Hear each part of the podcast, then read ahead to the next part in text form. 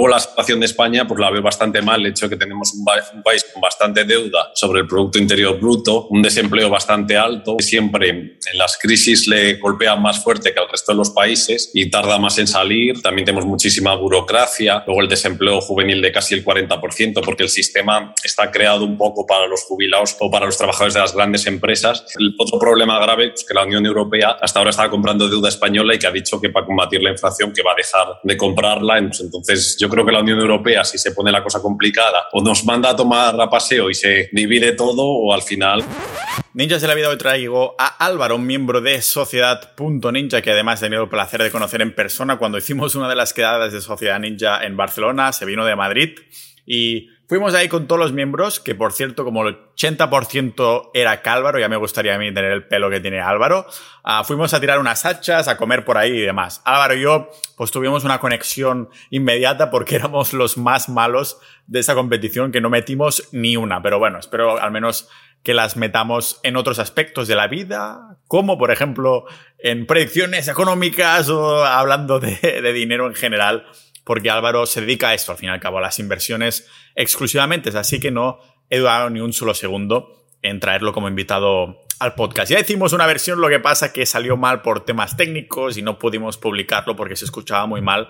Pero bueno, la cosa ya está, ya está solucionada. Hemos vuelto a grabar, además con novedades Novedades económicas que han salido estas últimas semanas. Hace poco, pues, salía el tema de Tesla, de que vendió el 75% de los bitcoins, pero más que nada estamos hablando de la situación económica global actual y también más local si tiramos más hacia España. Ahora mismo que estoy en Estonia, pues también le he preguntado por qué hay tanta inflación aquí en comparación con otros países, ¿no? Para intentar entender más el momento económico que estamos viviendo que es muy importante porque la economía es nuestro tiempo también, cómo pasamos nuestro tiempo, ¿no? El dinero es tiempo, tiempo es dinero, es una manera de encapsularlo. Sea como sea, quería agradecer a todos los miembros de Sociedad.ninja, que es la comunidad del podcast, si lo conocéis, de la cual, pues, lógicamente, Álvaro es miembro, y también, porque también se conoce, ah, también se dice que es un multipotencial, ¿no? Que al fin y al cabo tenemos intereses para todo, aprendices de todo, maestros de nada, pero él lógicamente está más centrado en el tema de las inversiones, en los canales que tenemos por ahí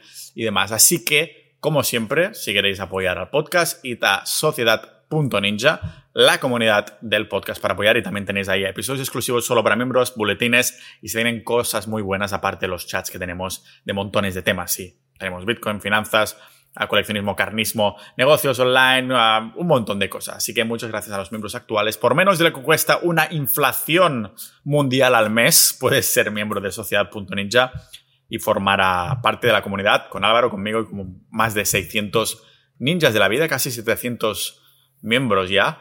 Así que sin haceros esperar más, esta conversación con Álvaro, grabada ayer mismo, fresquita, porque son noticias de actualidad, de la situación actual, os dejo aquí, en este podcast multipotencial de Pau Ninja.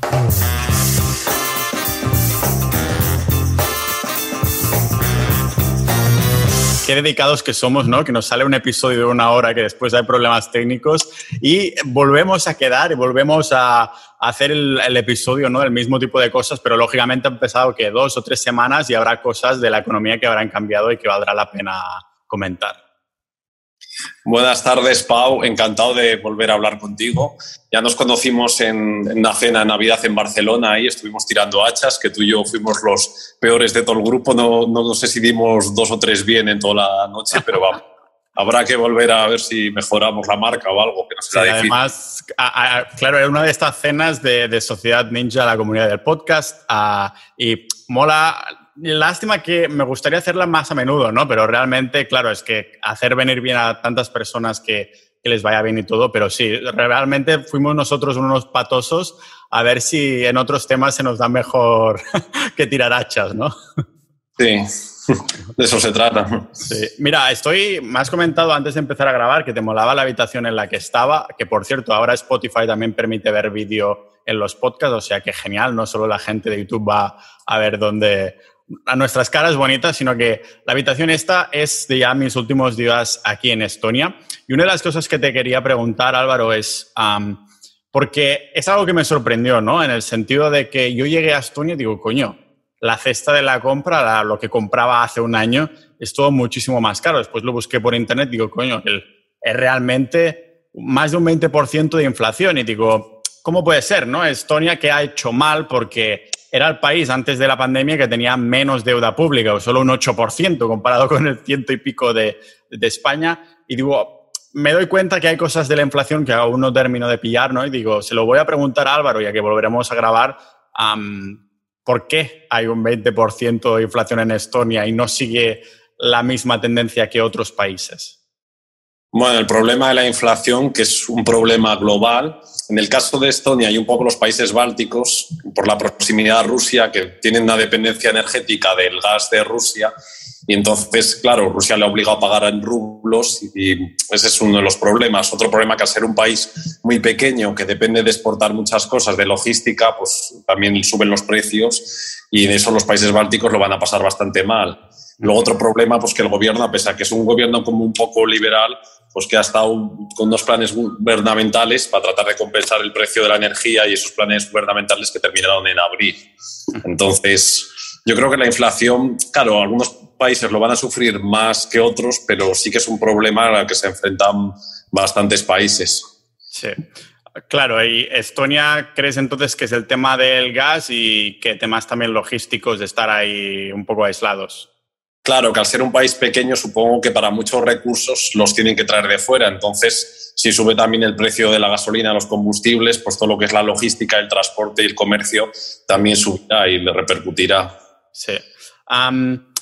que a nivel general, siendo un poquito más generalistas, saliendo de Estonia, que los que nos escuchan desde Estonia serán muchos menos que los que hay en, España, ah, ¿cómo ves un poco, pregunta abierta, ¿eh? realmente, el panorama de esta inflación, estamos ya en un pico, se va a volver mucho peor. un poco las consecuencias, ¿no? Y cómo también refugiarnos de esta, de esta alta inflación. Claro, el problema ya comenzó con, la época, con lo del COVID, que tanto la Reserva Federal como los bancos centrales europeos vieron a lo que se dice la expansión de darle a imprimir billetes y claro, eso a largo plazo tiene unas consecuencias bastante nefastas. Para un político es como muy recurrente hacer eso porque es una solución fácil, la gente no sabe lo que es la inflación, no se entera. Luego también su deuda, los países que están muy endeudados, con la inflación su deuda vale menos pero que a la larga, yo escuché el episodio que hicisteis el otro día del, del, Imperio Romano y es que históricamente ha sido así y la gente no aprende y tiene unas consecuencias bastante nefastas a largo plazo. Luego los políticos pues, también, para desviar la atención, es muy recurrente decir, como el gobierno dice, no, sí, la culpa es del conflicto de Ucrania, pero es que antes del conflicto de Ucrania la inflación ya había subido bastante. Y luego son unas políticas energéticas que se han hecho en Europa bastante nefastas, porque la gente quiere mantener su mismo estatus, su mismo nivel de vida, pero luego dice no a energía nuclear, no a cerrar todo el tipo de energía, no a, el, carbón. Y luego, claro, eh, con energías alternativas, o se habla de Agenda 2030 pero claro, tú no puedes dejar de depender de los combustibles fósiles eh, al 100% de forma completamente inmediata. Eso es una utopía. Y entonces ahora pues, pasa desde que algunos países que han decidido volver a abrir las centrales nucleares, Alemania quemando carbón, o sea, un desastre. Esto te refieres a un desastre para rollo medio ambiente y demás, ¿no? Es que he visto algunas cositas, pero no, no lo he seguido demasiado y digo, bueno, por esto traigo a Álvaro, ¿no? Claro, a ver, yo no soy un experto en medioambiental, pero a veces si tú quieres mantener un estilo de vida, pues ese estilo de vida tiene un coste. O sea, no puedes decir, vale, cierras todo, pero luego cómo vives. Entonces, claro, si cierran las centrales nucleares porque dicen que sí es peligroso, que sí eh, va contra el medio ambiente, pero luego como no puedes solo con las energías alternativas, no te da y tienes que utilizar carbón, pues al final es peor el remedio que la enfermedad. Es un poco confirmando la teoría que yo llevo diciendo, bueno, que decimos muchos, ¿no? De que cuando estás acomodado, cuando vives bien, entonces puedes pensar, ¿no? Que si ahora reciclo, que si ahora no sé qué, cuando te están apretando, dices, mira, yo lo primero es que quiero sobrevivir o quiero vivir, ¿no? Me da igual que esté ahí contaminando. Después, cuando ya estés súper tranquilo, ya diré, vale, ahora quiero que esto sea eco, quiero que esta sea no sé qué, que esto quiero no sé cuántos. Pero claro, algunos piensan también, dicen, ah, es un poco la excusa que tienen ellos para decir, pues sabéis qué, vamos a volver a la energía nuclear, carbón, todas estas cosas. Con las, como si fuera algo orquestado o algo por el estilo. La verdad es que ya sabes que tenemos ahí en Sociedad Ninja el canal de conspiraciones, que yo tampoco intento mirarme mucho y estas cosas, pero sí que parece que vaya en una misma dirección, ¿no? En solo dos años parece que ha habido ese recorte de, de libertades y como de decir, pues ahora vamos a hacer esto y vosotros no tenéis nada que decir, porque ya habéis votado hace cuatro años, ¿no? Que al fin y al cabo es lo que es una democracia, es votar cuatro años. No sé cómo lo ves tú a estos niveles. Es totalmente así. O sea, lo que pasa en los países ricos, que cuando la gente ya tiene, por así decir, resuelta las necesidades económicas, tiene mucho tiempo para pensar en tonterías o en hacer cosas que ni siquiera se plantean. Hay una cosa que decía el filósofo Karl eh, Popper, que era como la teoría de la tolerancia, que si tú permites a los grupos minoritarios eh, escucharles, pues al final son como los que se imponen, los que hacen más ruido. Entonces, hemos partido de que Europa, unos grupos muy minoritarios que estén diciendo de que no se hace determinada política energética no, o, u otra, los políticos que se basan más en emociones que en, la, en un aspecto como racional. Y es que el otro problema es que los políticos tienen fecha de caducidad, están cuatro años, ocho años. Entonces queda bien decir Agenda 2030, aunque ese político a lo mejor no va a estar en el 2030 gobernando. 2050 prohibimos los diésel. Claro, no tiene en cuenta la disrupción tecnológica, que es que igual ya aparecen otros coches que no es necesario prohibirlos porque igual nadie ya los compra en el caso que se invente algo nuevo. Y, y todo se basa al final en emociones y, si lo que hacemos, cerramos todas las energías nucleares, luego existen los países que tienen un régimen como jurídico más dudoso, que allí no hay hippies y, los que hay, pues el gobierno esconde. Entonces, al final tenemos que depender de la energía de esos terceros países. Y al final, realmente, en vez de ser libres, estamos como más como dependientes de países que no teníamos que ser dependientes. Pero vamos, es lo que trae todo esto. Ah, es lo que nos ha pasado dependiendo del gas de Rusia, ¿no? O sea que nos hemos encontrado con esto. Y eso me acuerdo de verlo en un vídeo de Donald Trump hace, creo que dos años o así. Bueno, cuando estaba, sí, más medio mandato suyo o algo por el estilo, que se estaba reuniendo con gobernantes de Alemania o algo así y les dijo, vosotros los que lo que tendríais que hacer es depender menos de Rusia no sé qué. Y los gobernantes alemanes se reían del, rollo, ah, ¿qué dice este loco? No sé qué. Míralos ahora, ¿no? Ah, sí. hay, una charla, hay una charla muy buena de un autor que escribió sobre los combustibles fósiles, Eivistein se llama, luego igual la puedes poner antes del episodio, y él explica que realmente producir energía se puede producir de distintos medios. No es extremadamente difícil, pero producirla a gran escala y con unos costes muy bajos es realmente complicado. ¿Crees que es que Elon Musk también dijo, bueno, España, muy fácil, pones todo en las zonas áridas de España, pones placas solares y ya tienes energía de sobras para toda España, que tenéis 300 días al año de sol.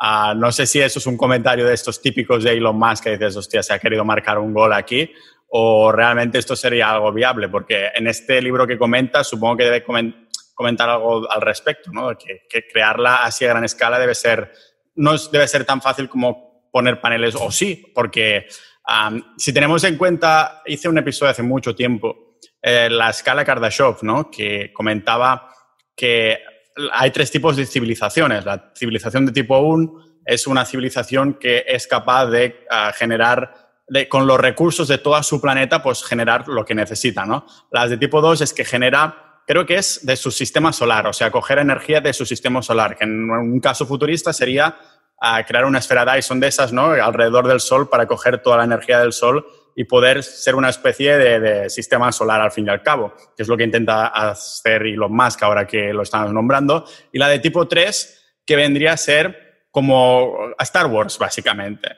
Claro, el ser humano está en una escala, yo que diría que es un 0,4, 0,6, porque no estamos generando todo lo que necesitamos de, nuestro, de nuestro planeta, ni siquiera. Ah, pero claro, parece como que a nivel lógico tendría sentido que fuera ahí por donde tirábamos, ¿no? Pero ahora parece que hacemos paso atrás porque estamos a, la primer, lo más importante ahora mismo es salir de la, la inflación, ¿no? Claro, el problema es que las energías alternativas, que dice que lo equivalente para placas solares, para lo equivalente a una central nuclear, no sé si he escuchado que son 80.000 o 50.000, o sea, una barbaridad de, placas solares lo que se necesitaría. Luego con lo que la gente se quejaba del impuesto al sol, pero claro, vale, tú puedes poner placas solares en tu casa, lo cual está muy bien, pero el problema es si tú vas a vivir siempre esa energía, los días que no haya sol te vas a conectar a la, a la electricidad de todo el mundo. Entonces, claro, no es tan simple como yo entiendo que a veces es muy fácil decir cosas que luego no es así al 100%. Pero... Claro, algo que a lo mejor no entendemos tan a fondo o simplemente no queremos entender demasiado a fondo. Ah, volviendo un poco al tema de, de Rusia, la energía, ahora que estábamos hablando de la energía, ¿cómo ves que esto, en qué dirección crees que vas? Porque claro, vamos a seguir viendo la energía encareciéndose mucho más. Bueno, no sé cómo lo ves tú.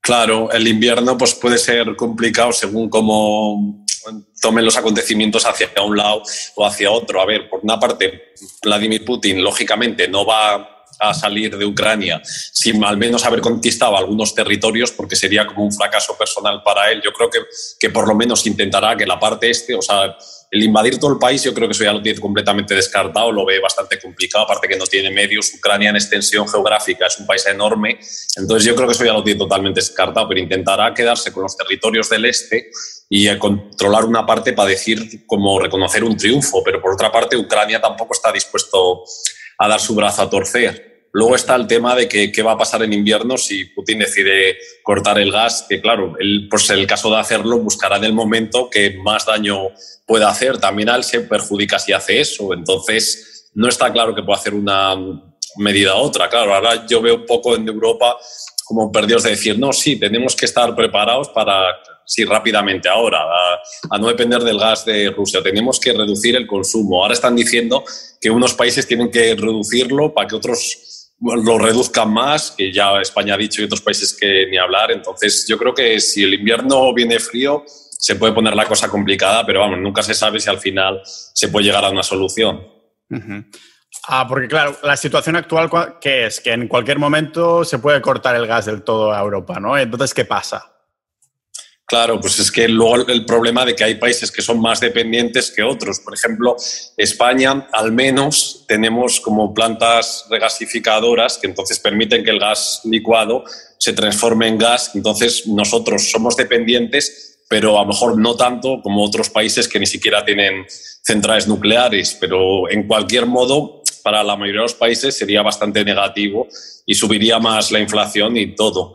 Hombre, ahora con la inflación también, ahora pues el Banco Central Europeo ya por fin ha dicho que va a subir los tipos, la Reserva Federal se lo está tomando en serio, entonces eso por lo menos es un poco lo que tiene que hacer, porque es que hasta ahora ha estado poniendo excusas todo el tiempo para no subir los tipos y llega un momento pues, que ya ha visto que no, que es que lo tenía que hacer sí o sí, porque si la Reserva Federal toma medidas y el Banco Central Europeo no las toma, pues al final luego cae el euro, porque la gente apuesta más en caso de una recesión por una divisa más fuerte como el dólar americano que por el euro.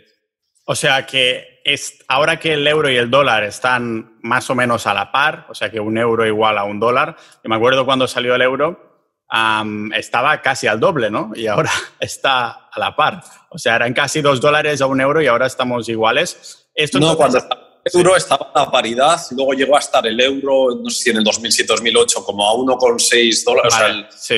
70%, y luego sí que se ha ido cayendo a lo largo de los años. Vale, vale, vale. ¿Y esto entonces a qué es debido? ¿A que mm, desde las subidas del tipo de interés entonces la gente dice, pues yo me fío más del dólar? Si me puedes explicar un poco. Sí, yo creo que es un poco, en primer lugar, por la subida de tipos de interés, que si la Fed ha tomado medidas para combatir la, todo esto de la inflación y el Banco Central Europeo ha ido bastante tarde y bastante mal. Ahora parece ya que ayer ya han dicho que van a hacer una subida histórica, pues entonces la gente se ha tomado más en serio esas medidas y luego cuando hay una recesión, pues siempre la gente parece que apuesta más por tener dinero en, en monedas como más fuertes. Y si bien lo que has explicado en tu episodio de Roma y todo esto de la expansión cuantitativa que hace que al final el dinero pierda valor, pero siempre parece que es más poderoso todavía. A día de hoy, Estados Unidos tiene la supremacía en la moneda del dólar que no en otra moneda que la gente no confíe menos. Claro. también si los tipos de interés suben más en Estados Unidos, la gente que tenga los ahorros prefiere tenerlos en ese tipo de moneda. Vale, o sea, ¿tú crees que ha habido las personas que entienden un poquito, han dicho, hostia, tengo ahorros en euros, voy a pasarlos en dólares? Sí, exacto. Con la amenaza de recesión en Europa o lo que puede pasar con Rusia, pues la gente ahora, claro, evidentemente no se puede predecir el futuro, pero había gente que decía pues, que el euro, si cortaban el gas, que se iba a caer más o al final se llega a un acuerdo o si esto, entonces la gente como que ahora a corto plazo no está confiando tanto en Europa por una serie de medidas equivocadas que ha hecho. Sí. para dejar un poco cerrado el tema este del gas, hay es que hay como un push-pull, un rife-rafe, un empuje y tirón entre Putin y eso, bueno, las sanciones que se le han puesto, ¿no? Entonces, si me puedes explicar un poco, ¿hay posibilidades de que Putin corte el gas? O sea, siempre está ahí, ¿no? Pero ¿crees que son probabilidades plausibles? Porque al fin y al cabo, ellos es un poco a ver quién es más machote, ¿no? En el sentido de que, mira, no puedes hacer esto, te estamos poniendo todas estas sanciones porque has ah, atacado a Ucrania, estás ahí con la guerra y demás y, ellos han hecho una cosa que también quiero que me expliques, el tema de los rublos, el, el, oro y demás. entonces, si me puedes explicar si hay la posibilidad de que corte el gasio en Europa o es solo un imaginario y, si, y un poco qué han hecho para evadir estas sanciones que le han puesto, bueno, la mayoría de países del mundo, ¿no? de agrupaciones del mundo. Claro, o sea, la posibilidad evidentemente existe, no sé al final hasta qué punto es como cuando dicen hay posibilidad de que Putin use armas nucleares, por haberla, la hay, lo pueda también si él lo hace, corta el gas, a él también le perjudica porque deja de tener esos ingresos que ya bastante perjudicado está por sanciones y luego también tendría todavía menos credibilidad o tensionaría más con, con el resto de los países. Entonces, a él tampoco le beneficiaría hacer eso, aunque sea un chantaje. Yo creo que no le beneficiaría, pero hacerlo hasta el punto de desesperación que se encuentre lo puede llegar a hacer perfectamente. Pero, a ver. Vale. Y entonces, ¿qué han hecho para evitar un poco las sanciones? ¿Sabes más o menos? Sí, pues yo tampoco últimamente he mirado ese tema, pero sí que vi pues, que al final algunas cadenas, pues McDonald's, habían terminado comprando socios de allí que estaban haciendo como básicamente lo mismo, pero con otro nombre. Zara creo que también vendió al final las tiendas de allí y al final es eso. Supongo que con el tiempo volverán a, allí o, si lo han vendido a socios locales, pues intentarán entrar de otro modo o, igual no lo sé si harán joint venture o cualquier tipo de acuerdo para seguir vendiendo allí. O simplemente cuando los rusos vayan al resto de Europa, seguir comprando esos productos. Pero no sé exactamente cómo está ese tema o cómo va a quedar. Sí, y aquí estábamos hablando de recesión y todo, si volvemos un poquito más a lo local, ¿cómo ves el futuro de España? Pues si hay bueno, posibilidad de recesión yo la llevo viendo durante mucho tiempo por cómo va el país, ¿no? A nivel político y todas estas cosas. Los que comentabas tú al principio, al fin y al cabo, que los gobernantes miran solo a los cuatro años, o más bien dicho, a las promesas que pueden ah, hacer durante su, su, legislación. O sea, de decir, mira, yo durante estos cuatro años haré esto, pero no hay políticas largoplacistas que nos vayan a beneficiar y nos estamos encontrando, bueno, al fin y al cabo, el tema de la pirámide esa estafa piramidal de las pensiones, todo este rollo, ¿no? Que no hay soluciones hasta que el gobernante que le toque se tenga que sacar las castañas del fuego, ¿no? Para, para decir, tengo que salvar el país en el último momento. Pero no sé cómo ves tú a una recesión más y más importante inminentemente. Yo, yo creo que los políticos se tendría que hacer un sistema, pero claro, eso es una utopía porque con la cultura esta sureña que tenemos esto no va a pasar, ¿no? Porque a ver quién es el político guapo que lo aprueba. Pero algo del rollo, mira, tú vas a estar cuatro años. Ah, lo que hagas ahora te va a repercutir en los próximos años, en el sentido de que si las políticas que haces ahora son beneficiosas dentro de 10 años, dentro de 10 años, cuando se demuestre que es, vas a tener como una prima en cuestión de lo que has aportado económicamente el país o algo, algún sistema raro se tendría que hacer, ¿no? Una motivación, pero sea como sea. La pregunta que me estoy yendo por las ramas, Álvaro, es ¿cómo ves esta posibilidad de recesión o más bien dicho, cómo afectaría o cómo afectará a España específicamente. Sí, primero quería hacer un inciso a lo que dices de los políticos, que es que el problema es que al final nadie paga el pato, por así decirlo. Entonces, claro, no están incentivados para hacer cosas o tener una prima. Lo que hice un poco en Asintale de jugarse la piel o el skin in the game, que los políticos no se la están jugando. Ellos toman medidas para sobrevivir a corto plazo y si no les obliga la Unión Europea o, terceras personas a tomar ya medidas de forma inminente, no lo van a hacer. Ellos van a aguantar hasta el final de la legislatura. Yo luego la situación de España pues la veo bastante mal, el hecho de que tenemos un, país con bastante deuda sobre el Producto Interior Bruto, un desempleo bastante alto. Luego el problema de España es que siempre en las crisis le golpea más fuerte que al resto de los países y tarda más en salir. También tenemos muchísima burocracia, luego el desempleo juvenil de casi el 40%, porque el sistema está creado un poco para los jubilados o para los trabajadores de las grandes empresas y los millennials, los que llegan, por así decir, los últimos al mercado laboral son los que más complicado lo tienen. Luego, el otro problema grave es que la Unión Europea hasta ahora estaba comprando deuda española y que ha dicho que para combatir la inflación que va a dejar de comprarla. Entonces, eso, pues a ver si ahora dicen, no, es que vamos a hacer un plan especial para los países mediterráneos. Entonces, yo creo que la Unión Europea, si se pone la cosa complicada, o nos manda a tomar a paseo y se divide todo, o al final pues, obligará a hacer unas medidas totalmente draconianas que España, el gobernante que sea, lo tiene que hacer sí o sí, con la excusa de que pueda decir, no, es que me han obligado en Europa, yo no las quería tomar para no perder el voto de la gente. Sí, eh, me da bastante rabia porque se nos vende la moto súper fácil y súper rápido.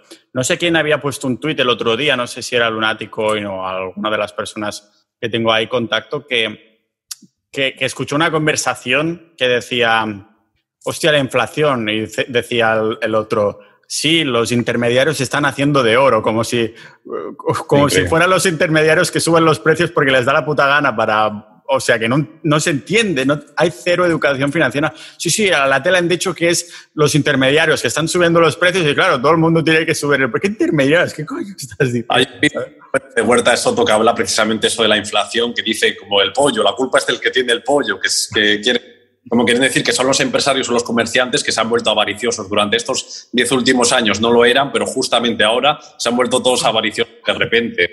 Te que no se puede. Un economista que también salió diciendo que la inflación no perjudicaba a los pobres, que son los que más le perjudica, porque dice que el que no tiene un céntimo, pues qué más le da. Pero vamos, es que una persona, por muy poco dinero que tiene, siempre algo tiene y a esa persona le repercute más la pérdida de poder adquisitivo de ese dinero. Es que incluso aunque esa persona tuviera cero euros, también tiene unas necesidades que tiene que comer, que tiene que poner la calefacción en invierno y si, y si ya llega justo a fin de mes y le suben todos esos costes, pues hace que es que se lo ponga más complicado. Pero es que todavía hay gente que dice que, la inflación a los pobres les perjudica menos. O sea, es que eso es increíble.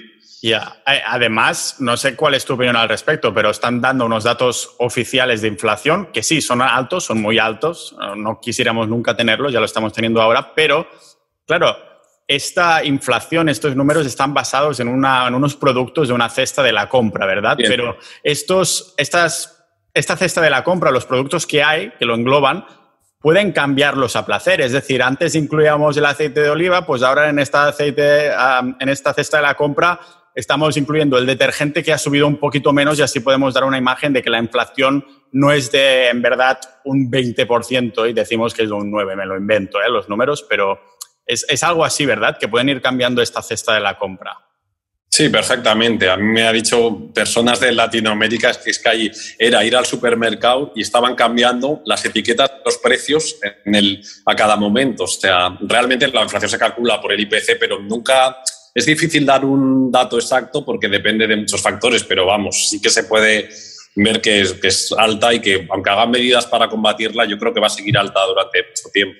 Claro, e igualmente estas personas que no tienen dinero que estábamos comentando, necesitan comer o comprar algunas cosas, en el sentido que una persona pobre yo entiendo que ah, no puede ahorrar y cada vez ah, cuando recibe dinero se lo tiene que gastar inmediatamente. Ah, entonces, claro, si los, precios van, si los precios van subiendo y el dinero que recibes se mantiene igual, pues lógicamente al pobre le afectará, ¿no? Porque los precios serán muchísimo más altos de lo, que le costaba antes. O sea, si antes podía comprar un paquete de arroz, ahora podrá comprar la mitad, ¿no? Me lo invento o algo así.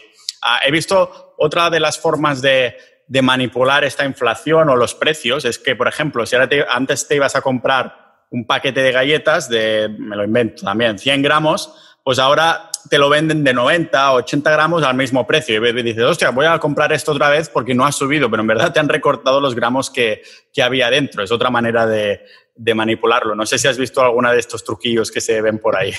Pero es que de hecho eso se iba haciendo ya desde hace muchísimo tiempo, no desde ahora Porque, claro, la gente lo que no percibe es fácil de colársela por ahí, pero vamos, eso al final es como ir poco a poco, que hasta, hasta la gente que no se va dando cuenta, es un poco el síndrome de runner vida, te van quemando, van quemando hasta que ya la gente termina de explotar. Claro, no te das cuenta y ya estás quedado quemado. Una buena manera de combatir la inflación, ayer en Estonia, una de las baristas del café donde voy a trabajar por las mañanas Ah, me dijo, si puedes hacerte un pino, te regalo el segundo café. Así que me, saqué un 100% de... y lo salí, incluso me tomaron una foto, o sea que perfecto. Ya, ya veis que ciertas cosas vale la pena invertir. En mi caso fue mucho tiempo practicando, practicando el pino. Pero ya que estamos hablando de... ¿Qué? Tener que hacer malabares para llegar a fin de mes. Ya lo acertar con lo que quieres que los demás quieren que hagas, algo así, para que entonces te lo puedan regalar o algo por el estilo.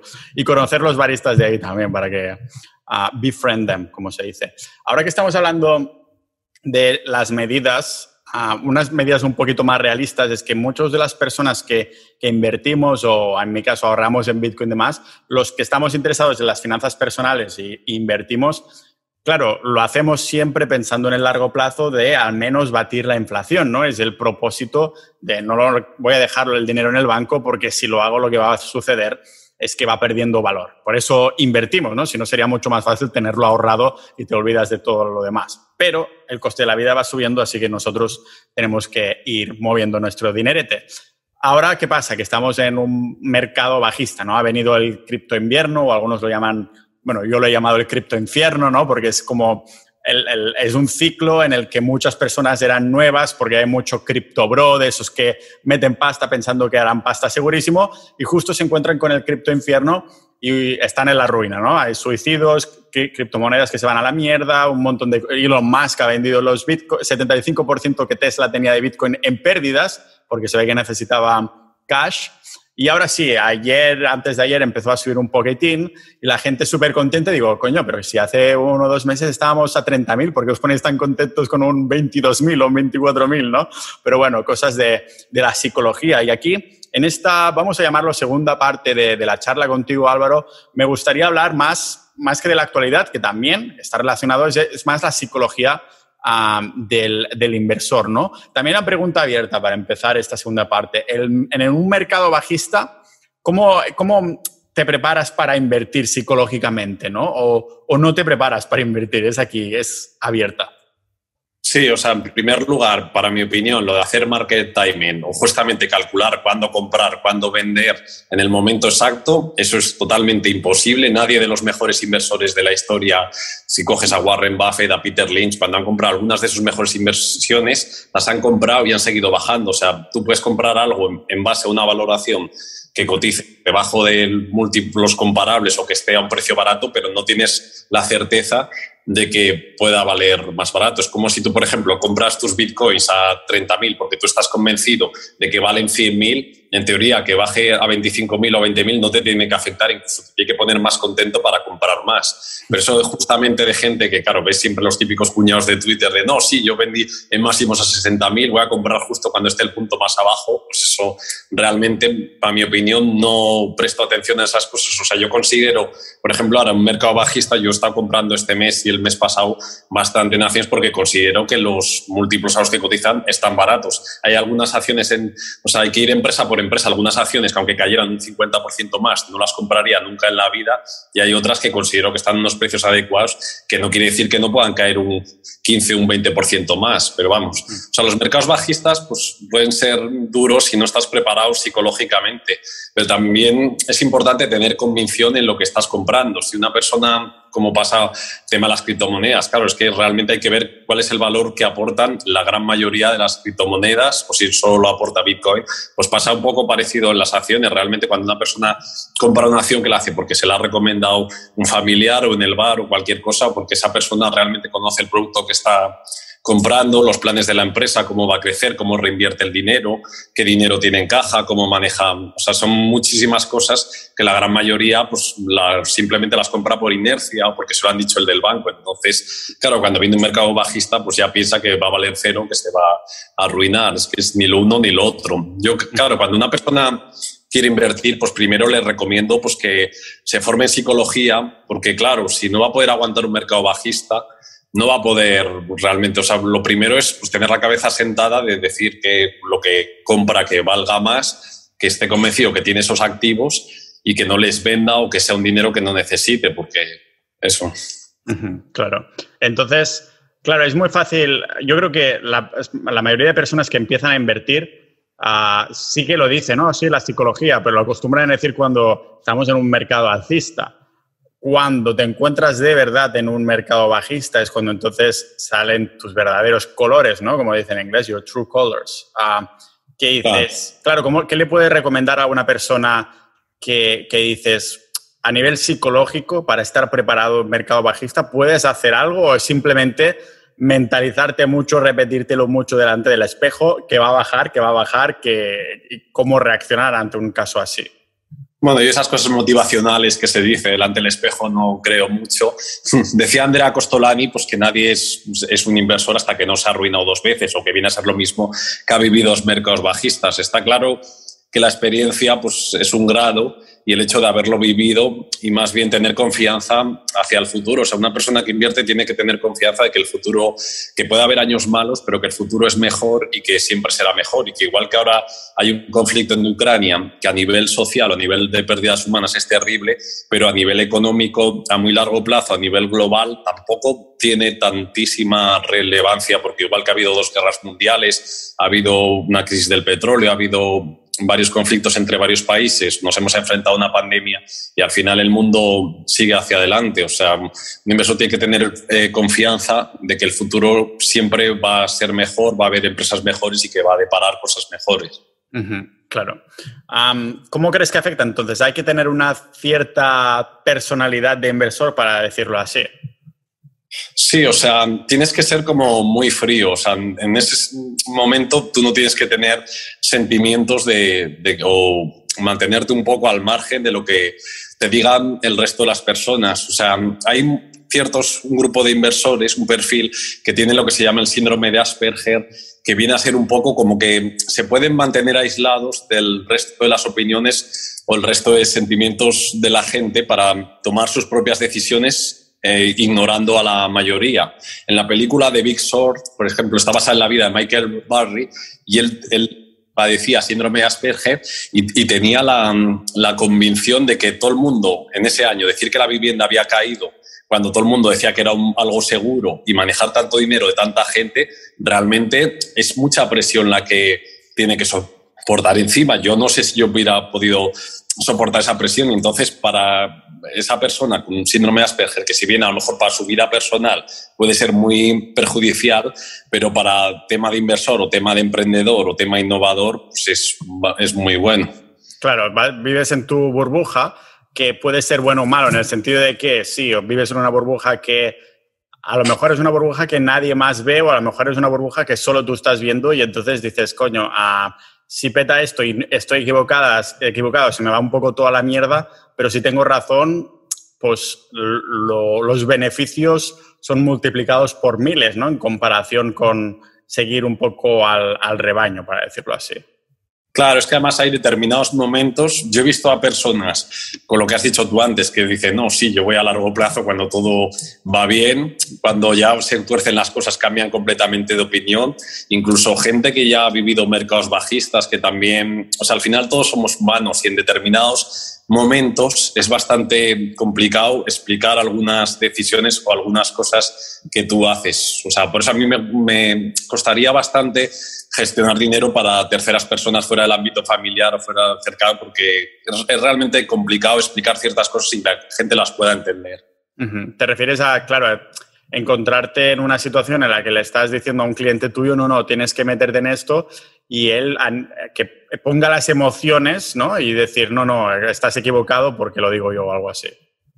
Claro, es que encima los incentivos no están alineados porque una persona, a ver, con todos los respetos, si una persona gestiona un fondo de inversión y una persona de 60 años que invierte en ese fondo, probablemente esa persona de 60 años tendrá una visión más conservadora, querrá más mantener su dinero, no tendrá el mismo conocimiento, la misma convicción en las empresas que invierte su gestor, porque si tuviera la misma convicción dormiría totalmente tranquilo pero no conoce empresa por empresa. O sea, ¿quién de la gente que invierte en un fondo de inversión, por ejemplo, de un banco que tiene 40 empresas, conoce esas 40 empresas, sabe lo que tiene en caja, sabe la deuda, sabe cómo reinvierte el dinero? Prácticamente casi nadie. Entonces, no puede tener la misma convicción que si tú gestionas una empresa o que si tú tienes acciones en una determinada empresa que conoces, que has dedicado cientos de horas a esa empresa y conoces todo lo fundamental. Sí, yo creo que ser un asesor de estos de los bancos tradicionales que asesora a clientes y a señores y a señoras y todo eso es como ser un revisor del tren de la Renfe o algo así que todo el mundo odia. Dices, hostia, sí, a lo mejor al principio parece que está haciendo lo que tiene que hacer, pues pues si lo, si lo ves por la calle dices, mira, el cabrón que me hizo invertir en los fondos de la caixa de mierda que, que llevan en la, en la mierda desde entonces o el que me en el que me picó el ticket que todo el mundo odia, no algo así. Es, eh, yo creo que es el problema para que veas la poca falta de educación financiera, cultura financiera que existe en este país, que la gente se piensa que cuando va a un banco, que la persona que le vende ese fondo, en, un porcentaje muy alto, piensa que esa persona es el que gestiona el fondo. Cuando no se, al fin y al cabo, esa es una persona es un comercial, una persona que vende ese producto, un producto en el que en muchos casos ni él está invertido ni él cree, pero el caso es, claro, el banco vive de eso, de crear un volumen de clientes, comisiones altas y así. Sí. ¿Cómo crees que va a evolucionar de alguna manera la banca durante este periodo que estamos viendo ahora? Sí, está claro que la banca ya está evolucionando, está claro que cada vez hay más fondos de inversión independientes, hay más plataformas que a través del móvil se puede invertir, entonces yo creo que los bancos tradicionales o se ponen las pilas o el futuro lo tienen complicado, se están fusionando ahora, van a seguir fusionándose, van a seguir desapareciendo un montón de oficinas porque realmente es que una oficina es un coste muy grande que si tú tienes al lado la competencia que cobra ínfimas comisiones y es todo online, pues es un gasto que no tiene. Entonces, a largo plazo yo creo que los bancos no les queda otro remedio que o se ponen las pilas o lo van a tener complicado, los tradicionales. Los tradicionales al menos, sí. Hablando de cosas tradicionales... Un inciso, sí que es verdad que la ventaja que tienen es que, claro, es el sesgo ese de autoridad de que la gente mayor, sobre todo, de 60, 70 años, ve una oficina entonces, o ve una persona en corbata y le da cierta confianza para el dinero, que esa persona de 60 años no va a tener la misma confianza en un neobanco porque al ser todo online, pues le va a parecer como algo muy complicado, como que su dinero no está igual de protegido.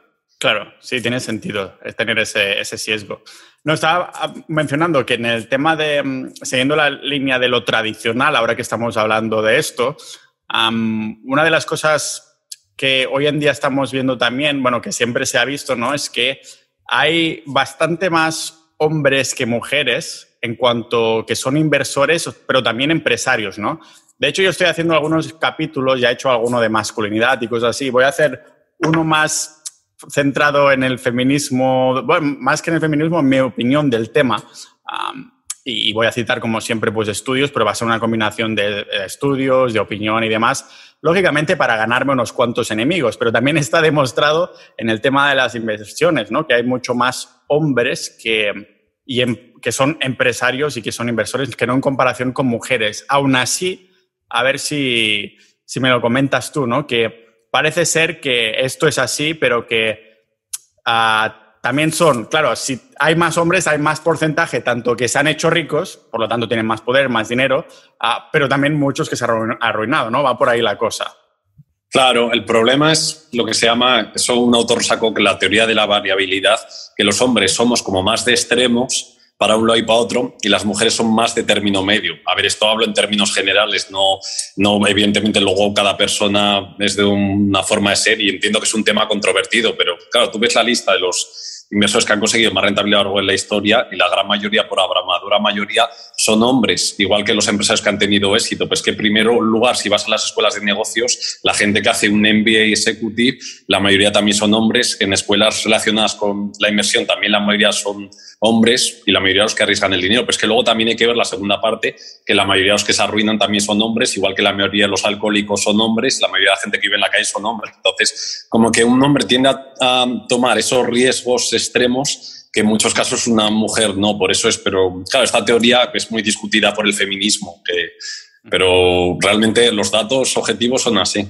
Sí.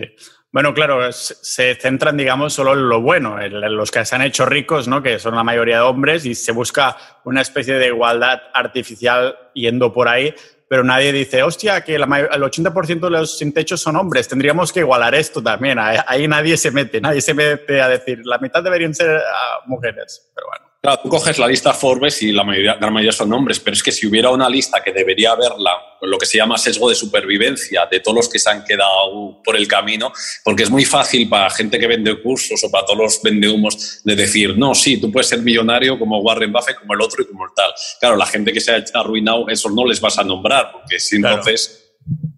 ¿Crees que, Álvaro, deberíamos formar una especie de Forbes opuesto, es decir, el, el, Forbes de los más pobres, los más arruinados y los que han tenido menos éxito, rollo top 1, esta persona tiene menos un mil de millones de dólares porque debe tanta pasta o algo así, top 2, no sé si existe. No, yo tampoco creo que exista, pero debería existir más que nada porque muchos a lo mejor se bajarían como de una nube o dentro de que, a ver, es bueno tener ambiciones, ilusiones, pero partiendo de una base. Entonces, para mucha gente se le ha manipulado con esto de decir, no, tú puedes llegar a ser cualquier cosa, tú puedes llegar a ser como esta persona y no se tiene en cuenta también los riesgos, ¿sabes? O sea, hay que tener en cuenta una persona que invierte, lo primero, como diría Nassim Taleb, es evitar arruinarse y luego ya puede pensar en otras cosas o buscar un riesgo asimétrico entre los beneficios y las pérdidas. Sí, claro, lo primero ah, es como, ¿cómo ser guapo? Paso uno, no seas feo, es lo, es lo mismo, ¿no? ¿Cómo ser a hacerte rico. Primero, no te arruines, ¿no? Vendría, iría por ahí. hablemos un poquito de los distintos sesgos psicológicos, psicológicos, ¿no? En este sentido, ah, porque en esto será primordial también, en cuando ahora que estamos hablando de la psicología del inversor y demás. Claro, sí, he comentado antes lo del sesgo de autoridad de los bancos, del, del hecho de que te, tenga que ves una persona todo elegante con corbata, que eso hace pensar a la gente que porque esa persona lleve corbata o esté más arreglado quiere decir que sea más inteligente o gestione mejor el dinero de otras personas. Y si una persona va vestido más informal, pues entonces que no sabe de dinero. Un poco la gente se deja atraer por esos sesgos y es que es, es muy fácil caer, porque incluso conociendo los sesgos, como diría Richard Thaler o Kahneman, tú también puedes caer en estos. Yo te comentaba antes que yo cuando una persona pues dice, pues yo quiero invertir o cualquier cosa, primero le recomiendo pues leer libros de psicología dentro de la inversión para tratar de no caer en esos sesgos, pues el típico de Kahneman de pensar rápido, pensar despacio, psicología financiera de Jacques Montier, el cerebro del inversor de Pedro Bermejo, para un poco ver cómo funciona, o sea, conocernos más a nosotros mismos, ver que tenemos como un lado más racional y otro más impulsivo y que muchas veces, aunque no lo creamos, nos dejamos llevar por las emociones o por el lado impulsivo cuando creemos que estamos siendo racionales. Sí. no sé si es algo que hayas en algún momento hayas vivido tú o hayas tenido siempre la mentalidad de ser como un robot en el tema de las inversiones.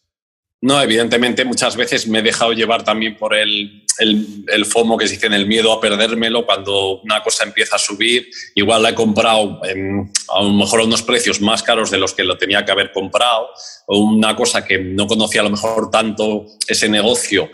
Pensaba, empleaba una serie de tiempo para analizarlo, también se me iba a escapar. Entonces, evidentemente todos estamos expuestos a esos sesgos. O sea, un sesgo también que pasa, el, sesgo de acción, de tener que estar comprando, no poder estar a lo mejor quieto, que eso con los años también se ha ido mejorando. por ejemplo, yo trato de evitar lo que hice en el sesgo de la manada o evitar la mayoría para tratar un poco de aislarme. Claro, por ejemplo, este sesgo, las personas con Asperger lo tienen bastante sencillo. Los que no tenemos eso, pues tenemos que un poco pues, tratar de aislarnos un poco de la mayoría o del pensamiento común. Sí, un apunte aquí, ¿no? Porque eh, dentro de Sociedad Ninja, pues tenemos el canal de Bitcoin, las altcoins y todo eso. Yo, lógicamente, por temas de lo que me interesa, pues estoy más centrado en el tema de inversiones, pues en el, de Bitcoin, ¿no? Y claro, cuando estás viviendo rodeado de personas que hablan de este tema, podemos tener la sensación ah, de que lo que hace todo el mundo es invertir en Bitcoin. O sea, porque claro, estás rodeado de personas que están invirtiendo en Bitcoin, ya sea en Sociedad Ninja, pero también estoy hablando de Twitter, las personas que siguen, lo que te recomiendan los algoritmos de Twitter, los vídeos, y dices, coño, esto es lo que está haciendo todo el mundo, debe ser, ah, quiero alejarme, pero en verdad si te alejas más, el zoom out, la vista de pájaro que decimos, decimos siempre, de toda la gente que tiene dinero, que trabaja, que es adulta, un mega ultra pequeñísimo porcentaje está metido en algo, ¿no? aunque tú creas que como lo has estado respirando, lo has estado viviendo todo ese tiempo, que dices, Ah, hostia, tengo todo el mundo está ya metido en eso, en verdad, no, porque tienes que hacer este zoom out, ¿no? Esta, esta vista de pájaro, o sea que también es difícil uh, verlo, ¿no? Porque claro, estamos viviendo una cierta realidad que para otras personas la realidad es totalmente distinta, ¿no? No sé cómo ves eso. Claro, el estar en grupos, yo estoy en grupos específicos para un determinado tipo de inversiones, un determinado tipo de empresas, por una parte es beneficioso porque tú puedes compartir una serie de conocimiento totalmente técnico, específico, en una serie de temas que si tú vas por la calle o conoces a una persona, a un amigo de hace años, no puedes hablarle de ese tema porque no sabe ni lo que le estás diciendo ni te puede dar ningún tipo de recomendación, pero también cae, puedes caer en el error de sesgarte, de pensar de que porque imagínate que un grupo de sociedad ninja, yo qué sé, están todo el mundo convencidos de una criptomoneda que luego realmente no vale para no, no tiene ningún valor. Pero si todo el mundo habla de ella, al final es fácil que mucha gente se deje llevar por meterse ahí porque cree que tanta gente no puede estar equivocada, simplemente por eso, aunque no sepa realmente ni lo que está comprando. Sí, sí, sí, sí, totalmente. No sé, lo veo, claro, cuidado con esto, ¿no? Porque hay que tener esa percepción de, no sé, no sé. Por cierto, ¿a qué, no sé, no nos lo has comentado para, los oyentes, pero si puedes comentar un poquito a, qué te dedicas, ¿no? De por qué, cuál es tu pasión en esto de las inversiones y de, qué te viene. Sí, pues yo un poco fue, mi familia antes siempre pues invertía un poco por la tradición familiar, el tema inmobiliario, todo esto. Ahora cada vez menos, pues un poco por valoración y porque no se obtiene la misma rentabilidad. Y entonces poco a poco yo viví la crisis de 2008, que mi padre tenía lo típico, inversión en un fondo de banco, vi cómo eso caía cada día de forma totalmente brutal, o sea, llegó a caer pues, más de un 60, un 70%, aunque luego con los años se recuperó, entonces, claro, quise investigar a ver cómo funcionaba un poco todo eso, pues lo típico que empiezas primero por el análisis técnico, que yo es algo en lo que ahora no creo, luego vas como un poco diría Steve Jobs, uniendo los puntos. Luego llegas al análisis fundamental, luego ves que tiene sentido, que tienes que conocer las empresas, que tienes que un poco conocer el ciclo económico. Luego, por ejemplo, la macroeconomía. Yo no creo invertir solo en base a eso, porque muy pocos inversores con la macro han ganado dinero, por Ray Dalio, Stanley Druckenmiller o Soros pero sí que es bueno por lo menos para evitar en qué charcos meterte. Y entonces, un poco, a ver, también se trata de abrir la mente, porque yo, por ejemplo, siempre me mostraba escéptico con el Bitcoin, no por teoría económica, que yo tenía claro eso, sino pues un poco a ver si esa tecnología funcionara y ahora sí que tengo una parte pequeña en el Bitcoin. Tampoco es muy que me supone mucho, pero sí que creo que puede tener sentido una apuesta asimétrica de una pequeña cantidad en el Bitcoin. Sí. Y eh, te dedicas básicamente a las inversiones, ¿no? Sí, ahora sí. Antes pues tenía más también tema de inmobiliario, de alquileres, ventas y prácticamente todo inversiones. Sí. ¿Cómo es vivir de las inversiones como tal? Es decir, ¿qué, qué haces? ¿Cómo es, ¿Cómo es tu día de trabajo? ¿Cuánto rato estás ahí mirando? ¿Qué haces? ¿Estás como investigando empresas o rebalanceando cartera o cómo va? Sí, totalmente eso. O sea, claro, la gente, yo por ejemplo las cotizaciones las veo varias veces al día, pero no es por el miedo el temor de que suben o, si bajan, sino simplemente es como control. Y entonces realmente es algo que, que no tiene un horario que empiece y que termine, sino simplemente, pues yo todos los días, si me interesa una empresa, pues dedico tiempo a analizar, a ver los vídeos, a ver las presentaciones que hayan hecho de esa empresa, leo las cartas de CEO, a ver qué planes tiene para el futuro para los próximos años, veo si lo que ha dicho ese CEO hace varios años tiene sentido ha cumplido esas promesas, luego un poco ver el ciclo económico, hacia dónde vamos, luego también poco según también en qué ciertos países. Hay algunos, yo que sé, un país a lo mejor como China o como Rusia, bueno, ahora es fácil decirlo, pero antes del conflicto, no me meto porque el riesgo jurídico de allí, de que te puedan expropiar o que te puedan embargar, pues era altísimo. Entonces, es un poco eso, o sea, situarte, ver, siempre es algo que, que tienes que ir aprendiendo cada día y que no se acaba nunca. Pero por otra parte, lo bueno que el, que el aprendizaje también es exponencial, o sea, cuando ya sabes determinadas cosas, ya puedes descartar otras. O sea, yo pues a lo mejor me muevo con una lista de empresas de unas 70, 80 y son las que tengo que controlar pues si una está barata para invertirme. Más o menos busco un plazo de largo plazo, pues 3, 5, 7 años, pero también es verdad que, por ejemplo, el año pasado con lo del COVID, si algunas cosas habían caído desproporcionadamente y luego subía muchas, las he vendido rápido. Pero el objetivo, por así decir, final es tratar de buscar el largo plazo, de no especular, de no decir no compro hoy para vender mañana. Para mí eso no, no yo no lo contemplo así a muy largo plazo. Te puede salir bien alguna vez, pero a largo plazo ese tipo de especulación para mí no, no tiene sentido. Que si le funciona a otra persona, bien. Sí, sí, tiene mucho, mucho sentido. Ah, bueno, Álvaro, no sé si nos dejamos alguna cosa en el tintero que creas que eso se tiene que comentar sí o sí. No, básicamente ya hemos hablado bastante, hemos tocado varios temas. Ya si quieres más adelante o a ver en invierno cómo se presenta, volver a hablar otra vez o cuando quieras. Sí, a ver cómo se presenta el invierno, el cripto invierno, el mercado invierno y el invierno real de, Europa y a ver cómo, si hacemos actualización un poquito de, todo esto. Así que bueno, muchas gracias. A ver si la próxima vez también nos hemos vuelto más buenos tirando hachas y volvemos a hacer una cena en Barcelona. Así que muchas gracias, Álvaro. Sí, muchas gracias a ti, Pau.